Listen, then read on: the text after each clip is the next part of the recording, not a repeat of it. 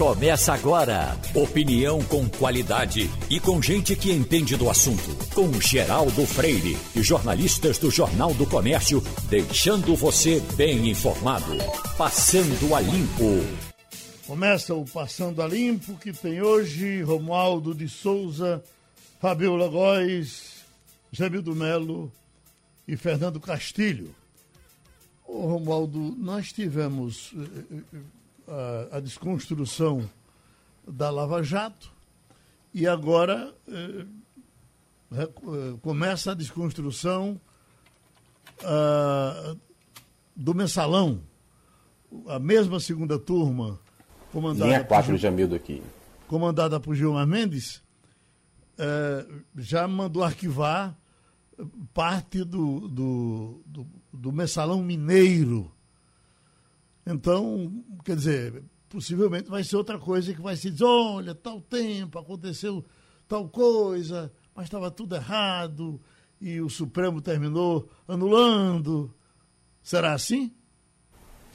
Geraldo, pelos argumentos que o Supremo Tribunal Federal usou para anular o processo contra o ex-governador de Minas Gerais, ex-senador de Minas Gerais, ex-deputado federal Eduardo Azeredo, não tenha dúvida que a atuada será a mesma. Aliás, é bom dizer, se o STF anula o pai, certamente vai anular a filharada. Se anulou o, o, o mensalão mineiro, que foi o pai dos mensalões, com certeza o, eu conversei ontem com dois juristas que estavam analisando exatamente a papelada que recebeu a, a defesa do ex-político mineiro Eduardo Azeredo, que chegou a ser preso. É bom que se diga isso. Ele chegou a ser preso e aí o argumento é o mesmo.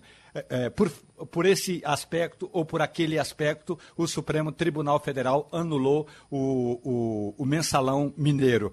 E aí, Geraldo, é importante dizer que tem também, por outro lado, no Supremo Tribunal Federal, uma bancada, por assim dizer, que está preocupada com o jeito com que o Procurador-Geral da República, Augusto Aras, está atuando nos processos contra o presidente da República a ministra Rosa Weber recebeu um pedido de três senadores para que o Supremo Tribunal Federal se posicione a respeito de supostos crimes eh, com, eh, praticados pelo presidente Jair Bolsonaro nesse processo todo aí de compra de vacinas. Aí a ministra Rosa Weber mandou o processo para Augusto Aras, que disse que iria esperar o fim da CPI.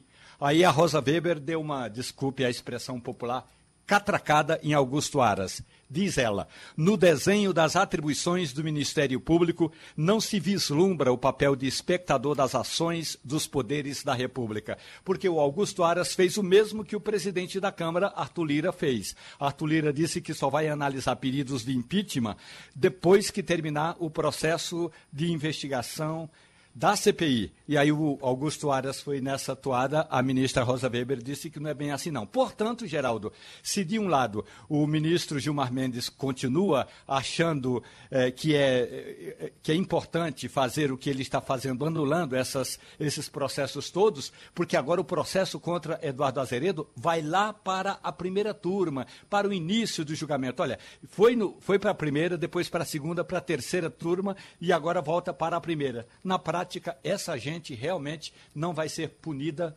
nunca, Geraldo. Ô, Romualdo, e esse arquivamento de ontem do ministro Alexandre Moraes eh, arquivou a questão dos atos contra a democracia e tal, eh, mas eh, deixa na, na, mira dois filhos de Bolsonaro. Bolsonaro está uma fera com isso. Como é que está esse processo, Romualdo?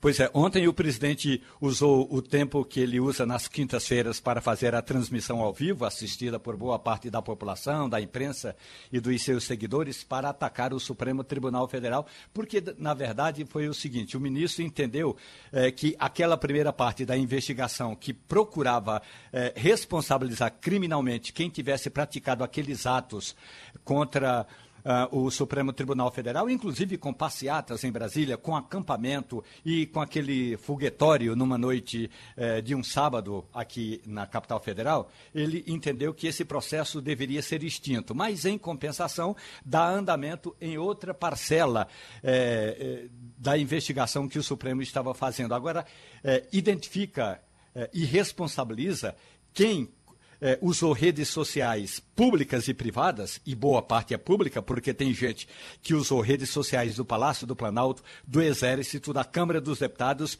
e do Senado Federal para disseminar notícias que instiguem, que instiguem, que incentivem o desrespeito aos poderes. Então, esse é um processo eh, com base eh, na, nas investigações que o Supremo Tribunal Federal está fazendo, e aí responsabiliza e nomina eh, parlamentares como o deputado Eduardo Bolsonaro, o, o, irmão dele, o senador Flávio Bolsonaro, a deputada Bia Kisses, que hoje é a presidente da Comissão de Constituição e Justiça, e assessores diretos do presidente Jair Bolsonaro, que dentro do Palácio do Planalto usam é, equipamentos públicos para fazer ataques a instituições e órgãos públicos, Geraldo. Jamildo Melo, a, a, a, a entrevista do presidente do PSDB dizendo que quer, de todas as formas, o partido, os aliados, todos querem que Raquel Lira seja candidata a governadora e só ela dizendo que não, eles, mesmo que ela diga que não, eles insistirão para que ela seja. Poderemos dizer que Caruaru já tem uma candidata a governadora do estado? É, esses. Bom dia, Geraldo, bom dia, ouvinte, bom dia, colegas de bancada. Esse incentivo ela recebe desde o primeiro dia do, do ano. Eu lembro que eu substituí Igor fazendo a coluna de política e já havia gente que incentivava o pai a colocá-la na reta para tentar ser candidata em 22. E realmente eu não tenho informação de que ela vai concorrer, porque tem que abrir mão de parte do mandato. É um jogo muito complicado, porque você não sabe quando, se haverá união por parte da oposição, né? Os socialistas continuam muito fortes com o governo e com a prefeitura, vão sair muito bem depois da, do atendimento aí à população na Covid. Não sei se haverá espaço para a oposição em 22 se Bolsonaro naufragar, mais ainda porque é, eles fizeram oposição ao Bolsonaro. Bolsonaro não se cria em Pernambuco, nem as forças mais radicais que o defendem. É, eu acho que está em aberto, Geraldo. Eu não opinaria, eu não diria que ela vai, vai sair, não. Até porque tem muito mais gente buscando o mesmo espaço e não se entendem. A direita em Pernambuco não se entende. Vamos ver. Uh, Fernando Castilho, os, os prefeitos de Petrolina, no caso Miguel Coelho, o prefeito de Jaboatão, uh, Anderson Ferreira, esses já dão sinais visíveis de que são candidatos, não? ou pretendem ser. É verdade. É, tanto Miguel Coelho, que tem uma atividade na internet muito forte, e como Anderson, que, cuja assessoria também nuda as redações e as redes sociais com informações, é, se apresentam como possíveis candidatos. E parece que Miguel Coelho, inclusive, já comunicou isso. É, o problema é o seguinte: é, veja que é, eleição para governador é uma construção coletiva. Então, assim como é difícil você construir um nome como Raquel, é, é que está apenas um ano, né? Um, um, é, menos de um ano na, na, na, no segundo mandato, aliás. Então, a questão de Miguel não. Né? Os três estão em segundo mandato e vão perder pelo menos dois anos e meio disso aí. É, é um, uma situação muito difícil. Agora, veja bem, a gente tem que dizer o seguinte: essa conversa todinha é para enfrentar o candidato do governador, que pelo menos até agora é o, o secretário Geraldo Júlio. Vamos ver como é que isso se comporta. Mas, Geraldo, eu queria fazer um comentário adicional sobre duas coisas que você falou aí com o Romualdo. É, essa questão do Gilmar é bem interessante.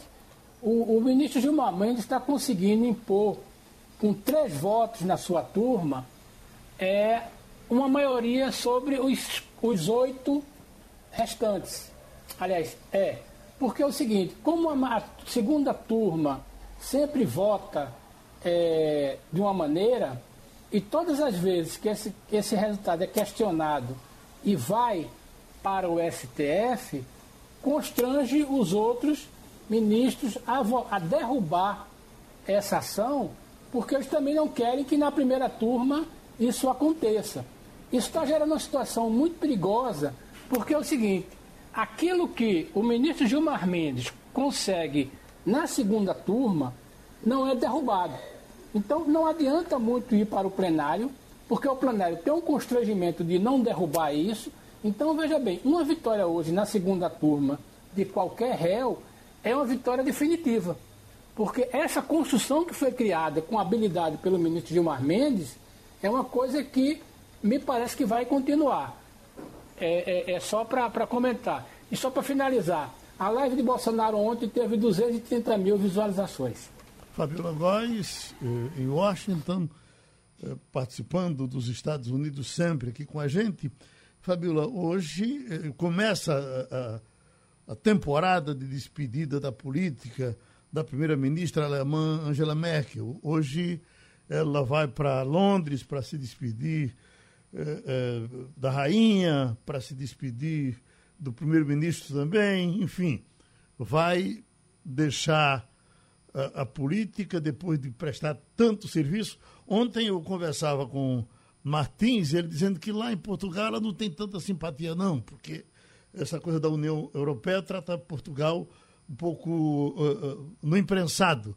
Mas nos Estados Unidos, a Angela Merkel tem grande conceito?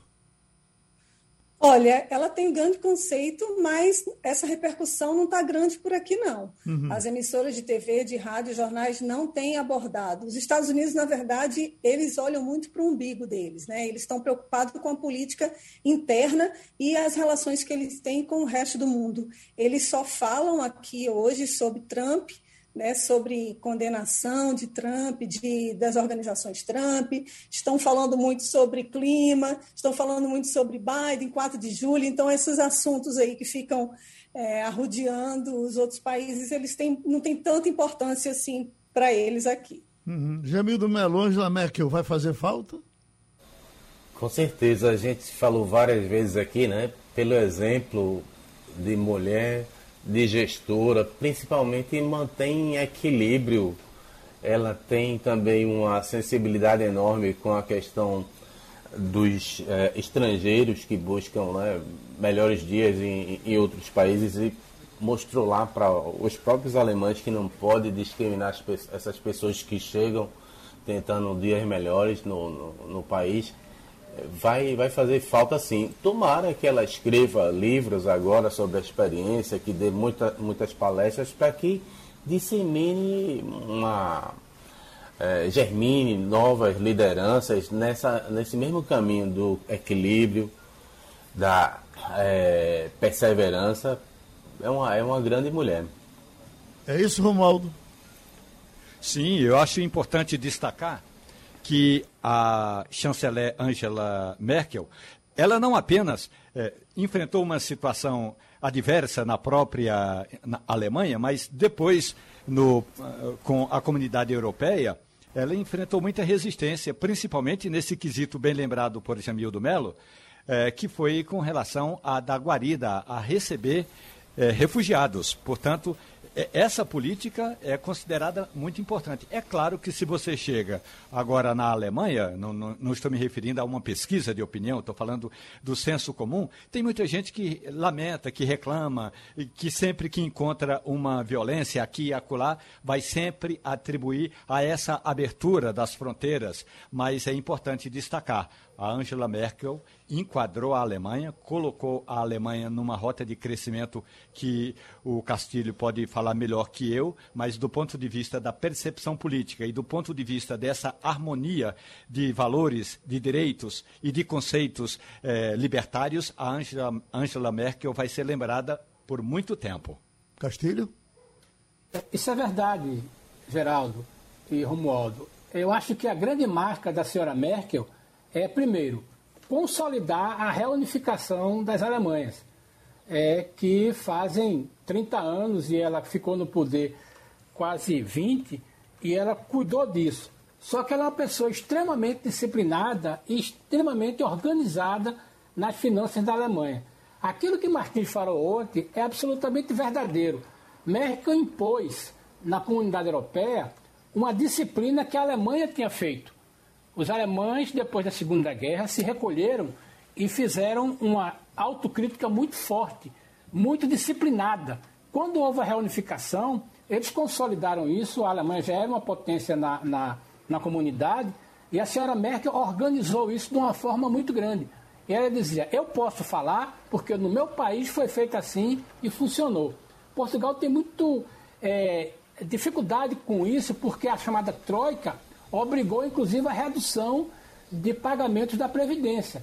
Mas Portugal é o sucesso de hoje, primeiro, pela sua disciplina e pela imposição que Merkel ajudou a concorrer, a fazer. Eu tenho muita admiração por ela, por, por, por ela ser organizada e por ter organizado a economia da Alemanha, que acabou influenciando na comunidade europeia. O Castilho, vindo, vindo de lá para cá, eu tenho uma manchete que eu estou lendo aqui, como o novo imposto de renda deve aumentar a carga tributária das empresas.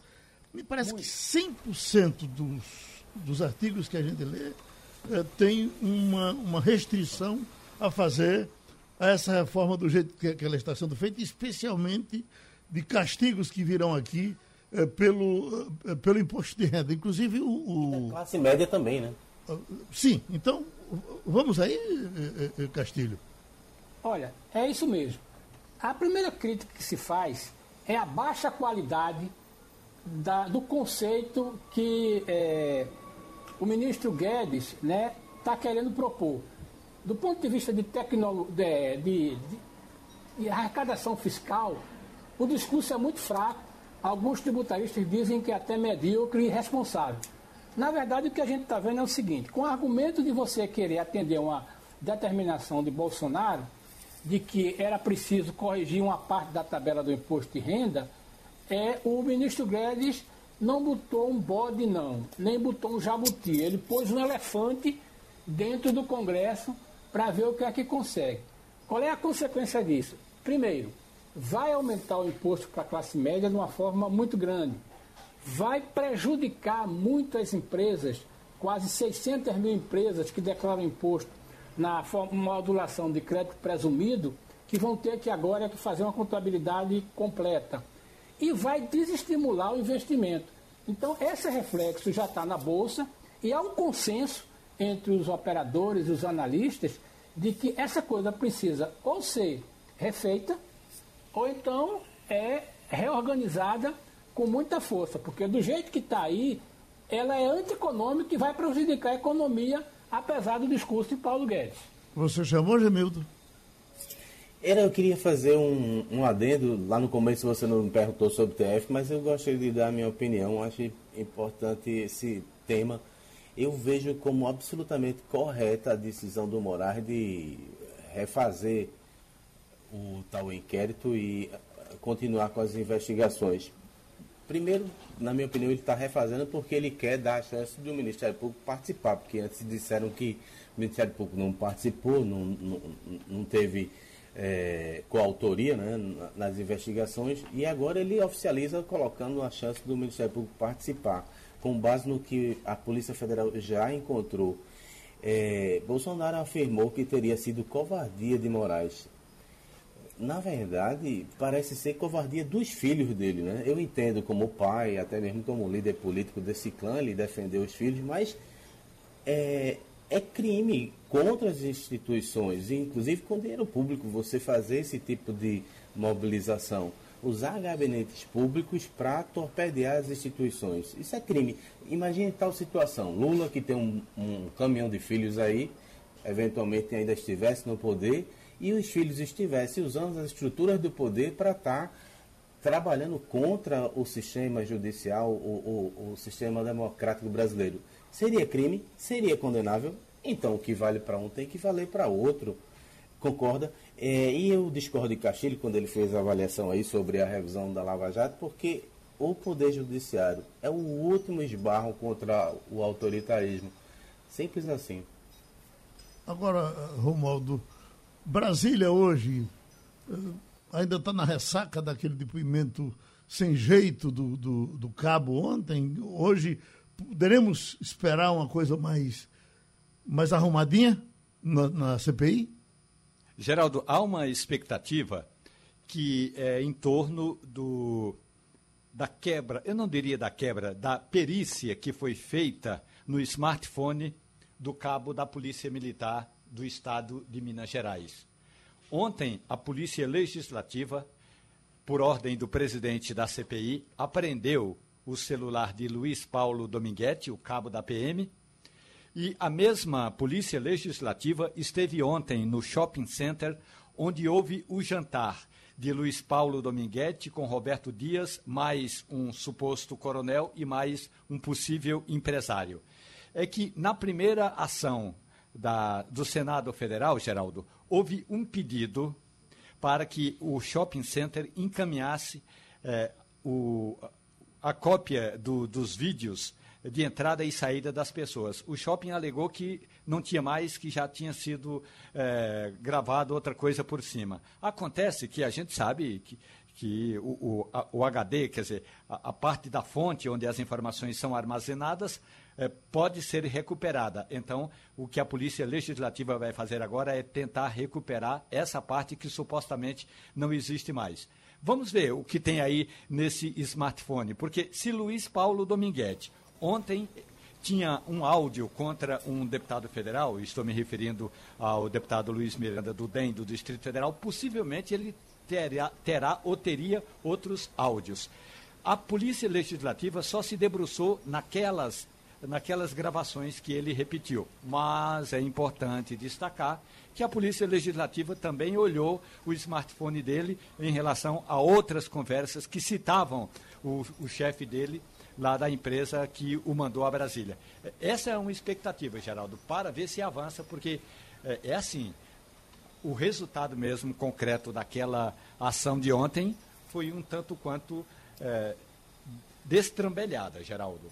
E essa história do voto impresso? Quando 11 partidos tomaram a decisão de, de defender o voto da forma que vem sendo, achando que está tudo certo, é, manter.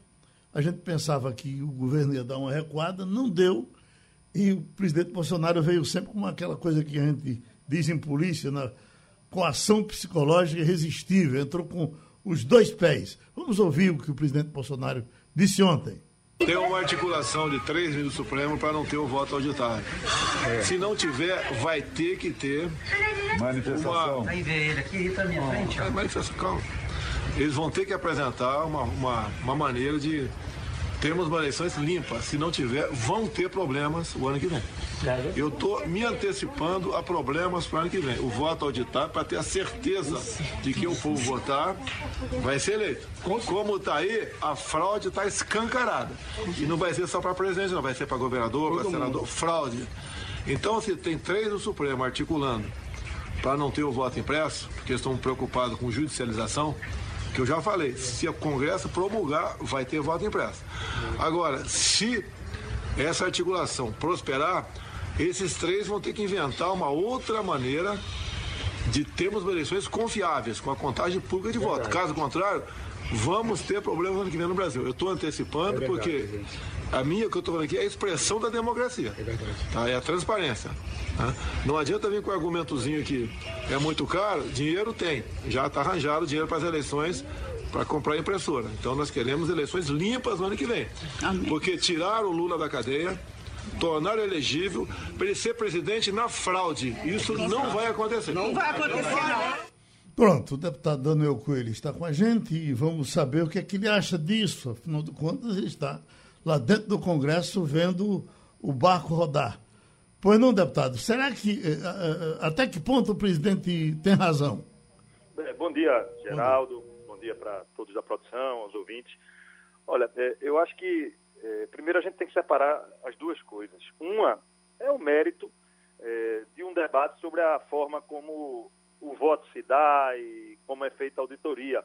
Isso é legítimo na democracia. Ninguém pode é, é, ser contra alguém ter uma opinião de que precisa é, evoluir na transparência da eleição. Isso seria legítimo e faz parte é, é, de uma sociedade livre e democrática. Agora, é, dizer que vai ter problema, fazer ameaça, dizer que não vai tomar posse, dizer que a fraude está escancarada, aí é um absurdo completo. se a fraude está escancarada, eu acho que nós temos que tomar uma decisão, dissolver o Congresso Nacional, tirar o presidente da República, todos os governadores, prefeitos e vereadores e convocar outra eleição. Como é que você afirma que tem uma fraude escancarada no sistema quando alguém como o próprio Bolsonaro, há 30 anos, ele, os filhos e a família vivem de eleição e de política? Oito mandatos conquistados em cima de fraude?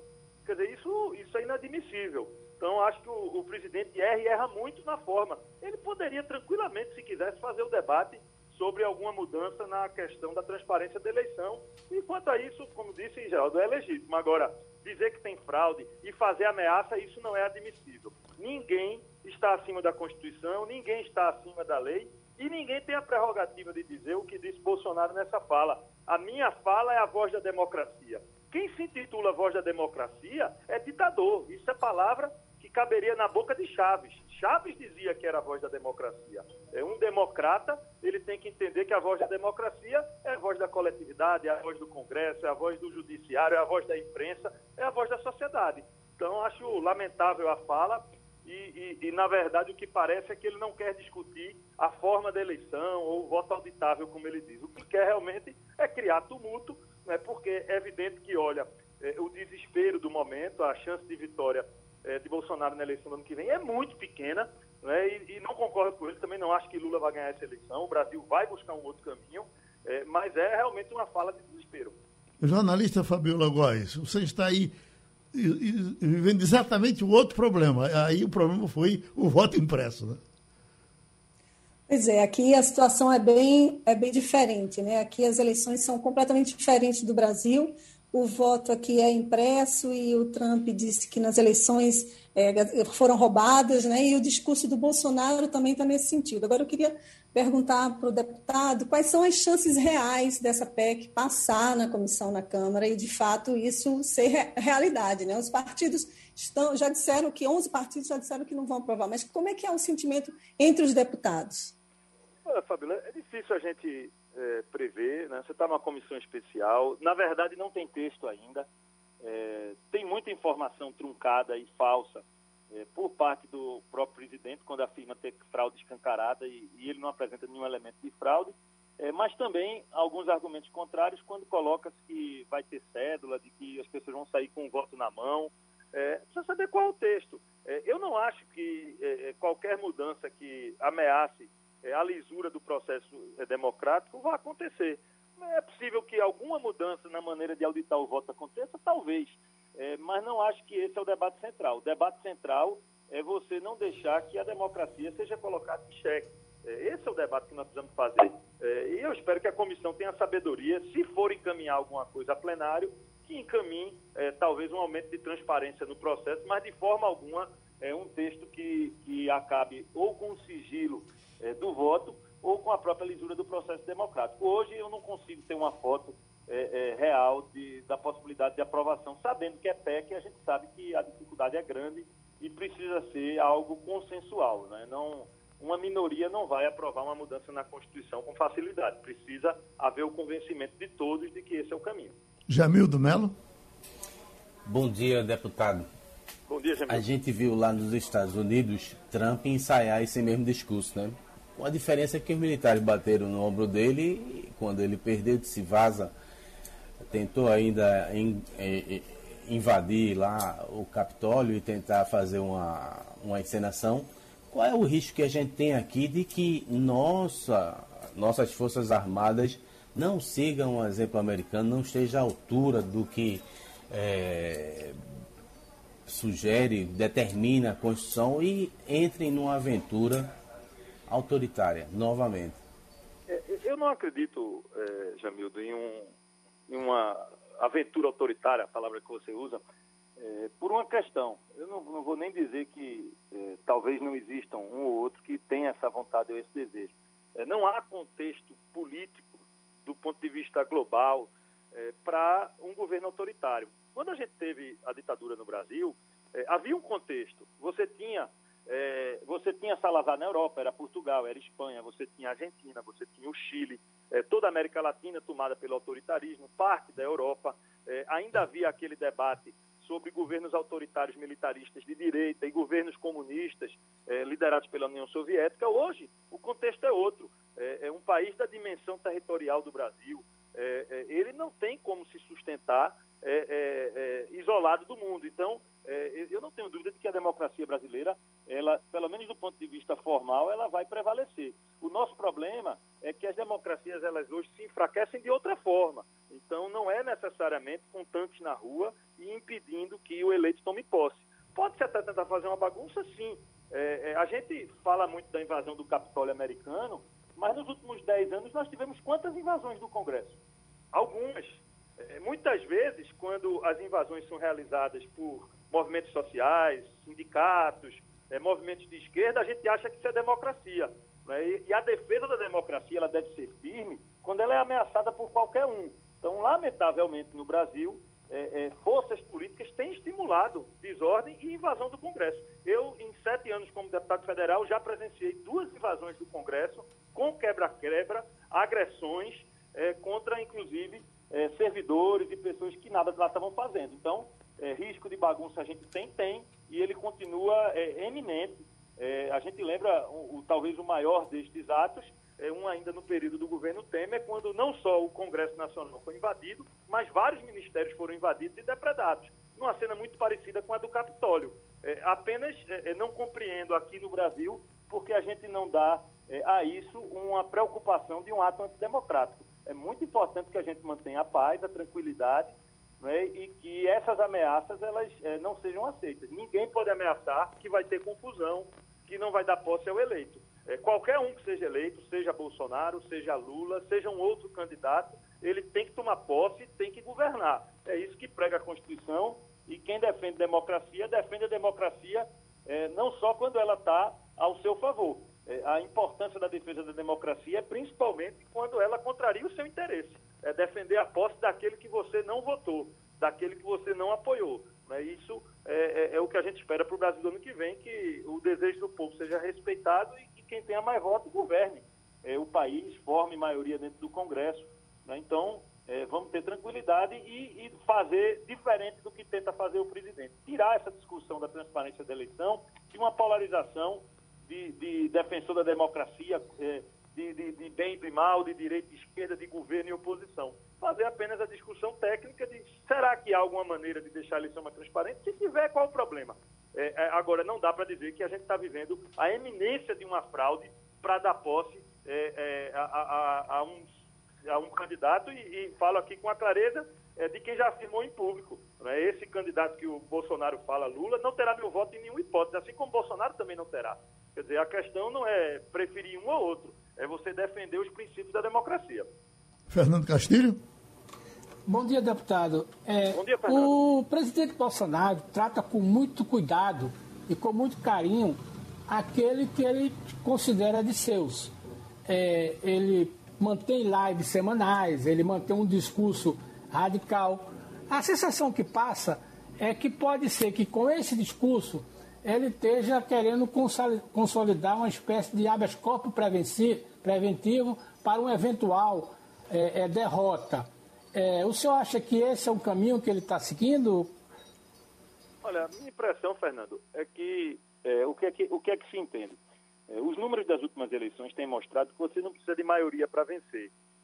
A quantidade de abstenções, votos brancos e nulos, ela é crescente. E quem tem cerca de um terço dos eleitores tende a ir para o segundo turno e se mantém isso, tende a vencer, porque quase metade da população não mais participa do processo. Então acho que ele tenta, na verdade, manter uma base aí de um terço. Com essa base vai ao segundo turno e ele aposta é, em um segundo turno que o antipetismo, o antilulismo pode ser decisivo e fazê-lo vencer a eleição. Eu acho que essa é a estratégia dele, como a estratégia de Lula é a mesma coisa. Está é, tá muito evidente que a preocupação de Lula é não haver um terceiro candidato, né, compreendendo que a chance de vitória dele está em um segundo turno contra Bolsonaro. É, essa polarização que ambos tentam nos impor, é uma polarização que interessa a ambos. É, Lula só ganha eleição se enfrentar Bolsonaro no segundo turno e Bolsonaro só tem chance de ganhar se enfrentar Lula no segundo turno. O desafio do Brasil é vencer isso e dizer que eleição não se vence por antecipação. Senão não precisava nem de urna. A gente não estava discutindo voto auditável ou não. É, é, fazia pesquisa e dava posse. É, é, a gente precisa é, é, fazer com que as pessoas possam analisar, ver o quadro e escolher o melhor candidato. E aí, quem sabe, né, a gente tem uma opção diferente dessa que, repito, está tentando ser imposta por esses dois polos à sociedade brasileira. Quer fechar, Romualdo? Deputado, bom dia para o senhor, tudo bem? Bom dia, bom dia, nosso rei do café. Daniel Coelho, me diga uma coisa. 15 de março de 1985, o presidente Figueiredo, João Batista Figueiredo, não entregou a faixa ao presidente José Sarney. Segundo o chefe da Casa Civil, que o nome não era esse, mas Leitão de Abreu argumentava que, na verdade, Sarney não sucedia a Figueiredo. Sarney sucedia a Tancredo, e por isso que não houve a passagem da faixa. O presidente eh, atual está dizendo que não vai passar a faixa. Olha, se for apenas a questão da faixa, a faixa está resolvida. Lembre-se o senhor que na gestão do presidente Lula, ali dentro do Palácio do Planalto, desapareceu a faixa presidencial e foi preciso fazer uma outra faixa. O problema é a faixa ou é esse grupo de, de, de, manifestantes que se junta ao presidente da República? E aí eu diria até a proposta de terceira via que Ciro Gomes quer assumir, que o próprio partido de Ciro Gomes está fechando nesse quesito com Bolsonaro querendo o voto auditável.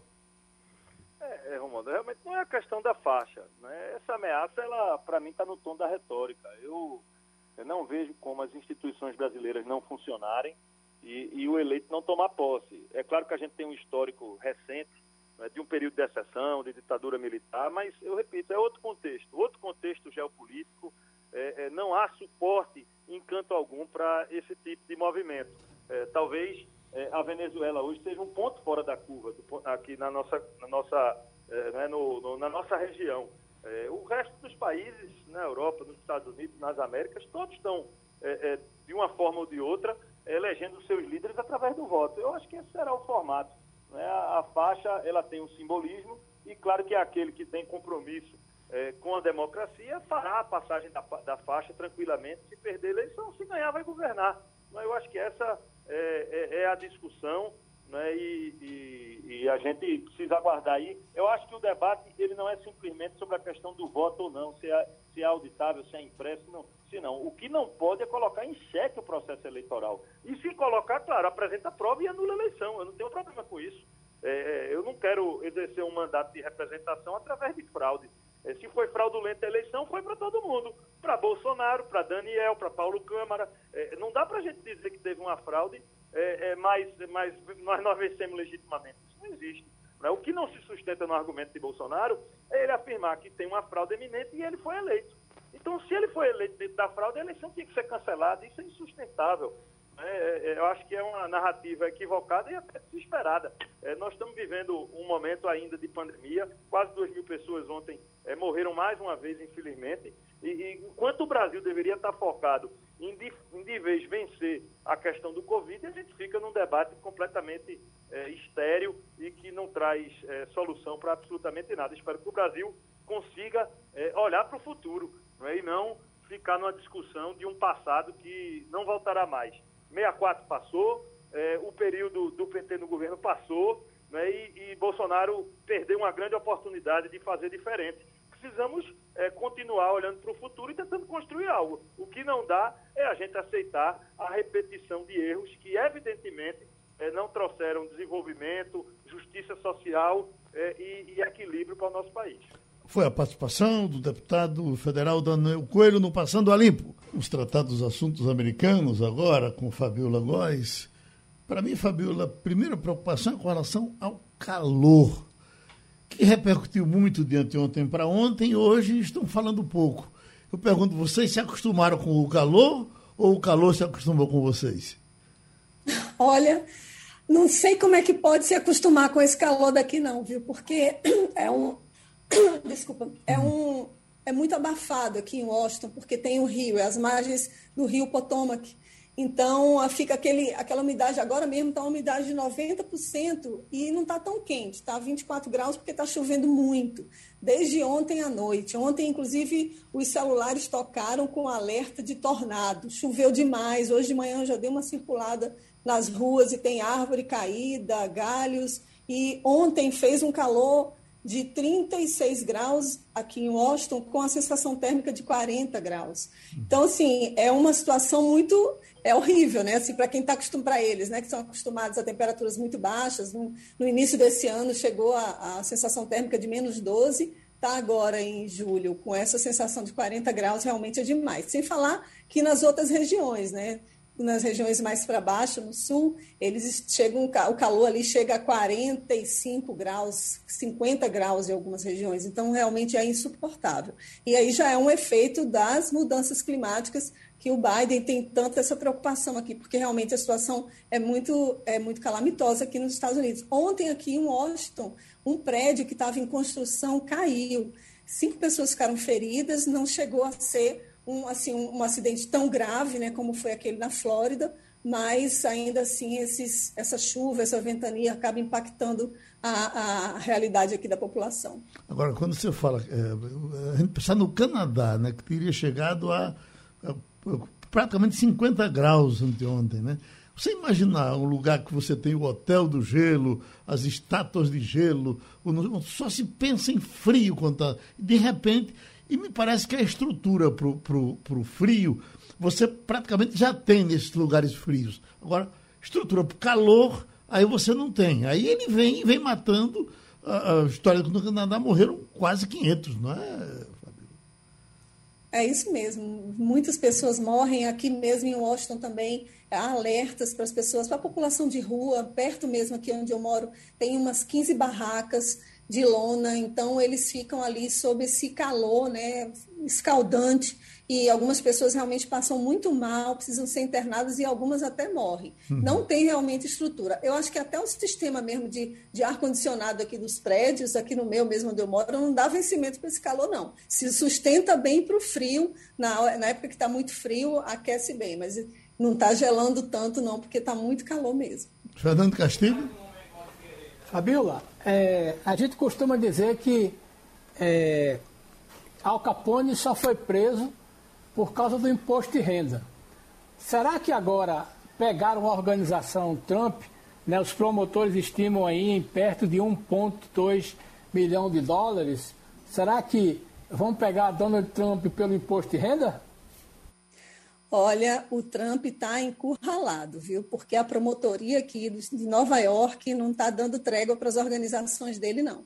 Ontem, o, o diretor financeiro ele, das organizações Trump, que está no cargo há mais de 40 anos, quase 50 anos, se apresentou para a promotoria porque ele está sendo acusado de não declarar é, de não declarar bens que ele teria recebido, imóveis, carros, das organizações Trump. Essa é uma das acusações que a promotoria tem apresentado contra as organizações. Eles têm respondido que isso é uma perseguição política, que não, que vão provar na justiça que não há, que eles não fizeram nenhuma transação irregular, mas os, os promotores estão claros, assim, já tem provas, eles dizem que tem provas, por isso que pediram indiciamento, né, indiciaram é, as organizações, e o valor é 1,7 milhão de dólares. Então, assim, é um valor muito alto. E aí tem, por outro lado, um, algumas ações do Trump, né, do imposto de renda dele, de não ter declarado a fortuna que ele tem. Só que isso daí vai ser uma outra, uma outra ação à parte. O fato é que a imagem de Trump fica muito desgastada né, aqui nos Estados Unidos, por, não só pelas eleições de 2024, mas também pelas eleições que vão ocorrer no ano que vem para trocar os deputados e os senadores. Ele tem feito uma campanha feroz contra aqueles republicanos que votaram a favor do impeachment dele. E, mas ele está calmo agora, depois. Ele está assim, na, na mídia, né? Está nos holofotes da imprensa, as organizações inteiras como um todo, mas eles estão assim, estão acuados, não estão agressivos, só estão dizendo que isso é uma perseguição política, né? Esse Weisenberg, que é o diretor financeiro, ele aparece as imagens, ele é algemado, né? Uma imagem assim meio é, é, chocante mesmo, mas aqui nos Estados Unidos não tem isso, né? Vai preso mesmo, sonegou imposto, ele, aqui eles têm uma legislação muito rigorosa em relação a isso. De capital para capital. que nos Estados Unidos da cadeia. Da cadeia de capital para capital, Romualdo de Souza. Fabiola, bom dia para você. Tinha um deputado federal aqui em Brasília que era dono de uma construtora e que parte dos prédios dele ou iam abaixo, ou se não iam abaixo, na hora da contagem tinha apartamentos ou até andares acima do gabarito, como por exemplo um hotel aqui no centro de Brasília que ainda hoje está fechado, porque tem um andar inteiro que não tem autorização de funcionamento. Era Sérgio Naia que morreu no, eh, no interior da Bahia, lá no, no início dos anos 90. O que está acontecendo com os Estados Unidos? Primeiro foi na Flórida. Agora, em Washington, também um prédio eh, deu uma balançada. O que, que houve por aí, Fabiola? Pois é, esse prédio aqui ele não estava totalmente construído. Eles ainda estão analisando. Isso foi ontem, né? Um prédio ele não estava, não é com muitos andares. Pelas imagens dá para dá para ver que era um prédio assim de dois, três andares que eles estavam ainda começando a construir. Mas ele caiu. O fato é que caiu, atingiu cinco pessoas que estavam trabalhando. Agora, o caso da Flórida é um caso diferente. É um caso em que o prédio já tinha sido construído, já havia 40 anos tinham muitos moradores. Né? O Biden ontem fez questão de visitar o local, ele recebeu as famílias dos desaparecidos, ainda há 145 pessoas desaparecidas, já encontraram corpos de 18 delas.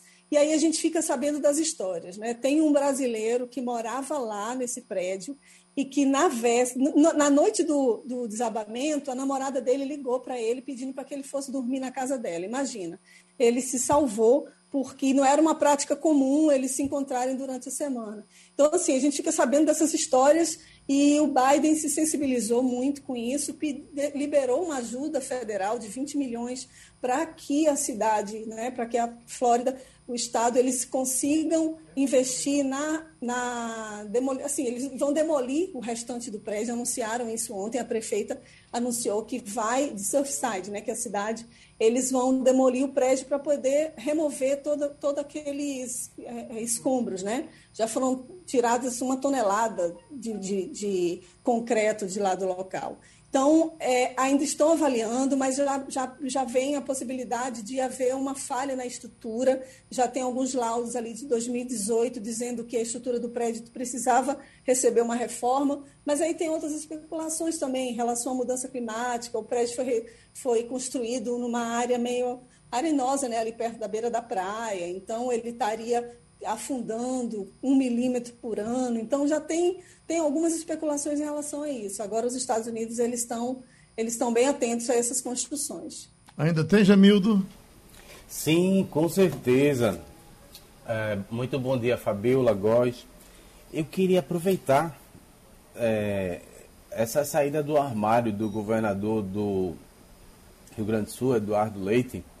Ele ontem assumiu o CIGEI. É um pelo que se sabe, a primeira autoridade nesse posto. Deve ter muito gay enrustido aí como governador durante muitos anos, mas esse foi o primeiro que saiu do armário.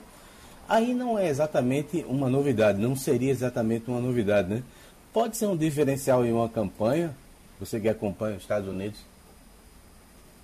Bom dia, Jamildo. Sim, o governador foi muito corajoso né, nessa entrevista com o Bial declarar-se gay.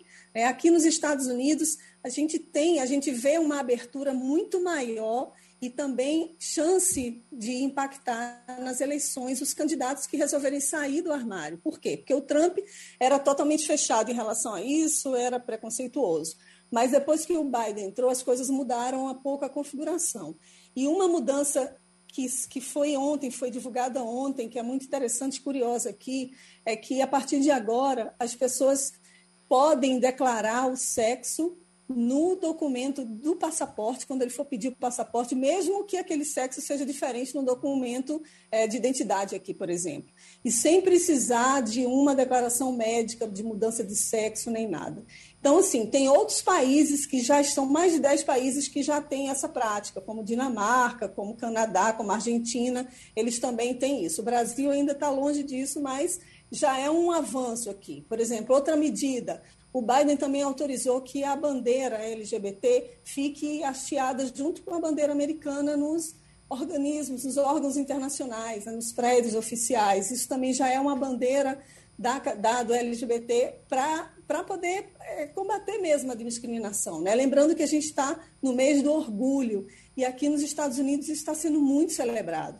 Algumas casas aqui em Washington que eu tenho, eu tenho percebido que colocam também a bandeira, aquela bandeira do arco-íris, que simboliza tanto essa luta né, de igualdade, né, de contra, de combate ao preconceito. Então, aqui nos Estados Unidos, o, o orgulho, o mês do orgulho foi celebrado, está né, acabando agora o mês de junho, mas desde o início do mês o Biden tem apresentado, ele fez já discurso, né, e pedindo inclusive para os países, que alguns países que têm pena de morte para quem é gay, né, outros prefere prisão, como a Nigéria. É, então, assim, eles, eles têm se comprometido com a causa e é uma causa cada vez mais forte e que, na verdade, tem que ser encampada por todo mundo, né, porque é, a, esse preconceito precisa acabar. Agora temos a médica Renê Patriota, que é coordenadora executiva da Associação de Defesa dos Usuários de Seguros, Planos e Sistemas de Saúde, a dos EPs. Doutora Renê, uh, a manchete: Câmara aprova lei que facilita acesso a remédios contra o câncer. Aí vem aqui que é de acordo com esse texto, uh, já passou no Senado, uh, eles querem então que os planos de saúde custeiem uh, remédios para câncer para os, os, usuários desses planos. Já tem aqui a reação dos planos, achando que, que não vai ser possível, mas a senhora então vai nos dizer até que ponto isso é justo. Existem remédios caríssimos para câncer aí. Esses planos aguentam pagar? Bom dia, Geraldo. Bom dia. Bom dia. a todos. Prazer enorme falar com vocês, escapando da Covid, todos nós, né? Graças a Deus. Mas eu quero dizer a você que é com alegria, muita alegria, depois de 25 anos de luta contra as empresas de plano de saúde, para elas autorizarem medicação para câncer, injetável ou oral. E agora eu fico muito feliz com essa nova lei. Ou seja, é uma satisfação enorme as empresas, na verdade, elas só querem lucro e muito lucro. Então, elas reclamam da judicialização, assim como o Estado também reclama da judicialização da saúde. E reclamam de uma lei que é boa para o consumidor. Então, ninguém sabe o que, é que elas querem. Elas querem vender. Tanto que elas comentam em algum artigo que a mesma lei não serve para o SUS. É bom também que o SUS seja obrigado a pagar imediatamente a medicação de pacientes com câncer, comprimidos, medicação oral, medicamento em casa, etc. Entretanto, eu vejo isso com muita alegria, uhum. com muita satisfação. Vamos diminuir muito a judicialização por conta do paciente que precisa da medicação. A questão do preço, de fato, existem medicamentos que são caríssimos. É preciso que se discuta a questão da patente, que se discuta a questão por que, que esses medicamentos são tão caros. Tudo precisa ser discutido. Mas é muito importante esta aprovação e os planos aguentam sim, porque não são todos os pacientes, não são todos os usuários que têm câncer. Então, logo que é um percentual X e as empresas que vendem mercado, estão no mercado de plano de saúde, elas têm que estar preparadas, não somente para aplicar seu dinheiro nas bolsas, elas são grandes acionistas das bolsas de valores, são grandes acionistas, elas têm que ser grandes acionistas pelo consumidor, pela vida, pela saúde. Então, os senadores estão de parabéns. Esperamos, então, que o presidente sancione logo essa lei. Está tudo certo. É alegria, alegria. Fernando Castilho. Bom dia, doutora Renê. Bom é... dia é, é justo essa sua comemoração e é importante, é um avanço do consumidor, mas todos nós sabemos que tudo isso tem custo. É, eu queria perguntar ao senhor o seguinte: é, não está na hora de se iniciar uma nova batalha para definir é, o que pode e o que não pode? Porque, veja bem, é importante esse, esse, esse ato, mas a gente continua com judicialização e, na medida que o advogado, com a habilidade dele, consegue produzir uma boa peça e o juiz aceita, a gente pode ter, de um tratamento normal de câncer, que é perfeitamente justo, justificável, algumas coisas como a gente tem de estudos que estão em pesquisa, em, em, em debate, em análise ainda na comunidade científica. Está na hora de iniciar uma, uma conversa sobre é, o que, é, os limites dessa decisão é, de, de que medicamentos a pessoa pode pedir. Então, bom dia, Fernanda. É o seguinte, é, de fato, o paciente, quando ele é acometido do câncer, que é uma doença grave, violenta e muitas vezes fatal, letal, o paciente quer se tratar, ele quer viver. Então, ele tendo um laudo médico que fundamente, a, que fundamente a o uso da medicação, ele vai lutar por ele. Mas esta nova lei fala sobre a medicação que está já registrada na Anvisa. Ela não fala de medicação off-label, entende?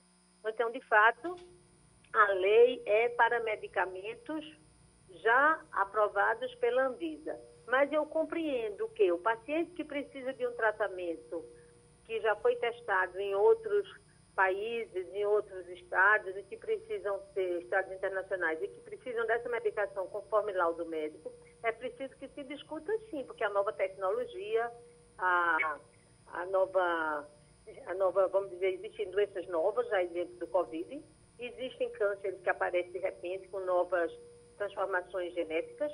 Então, tudo isso precisa ser tratado. A gente não pode estancar. Quem está estacando no tempo é a ANS, tanto que não se pronunciou em relação a isso.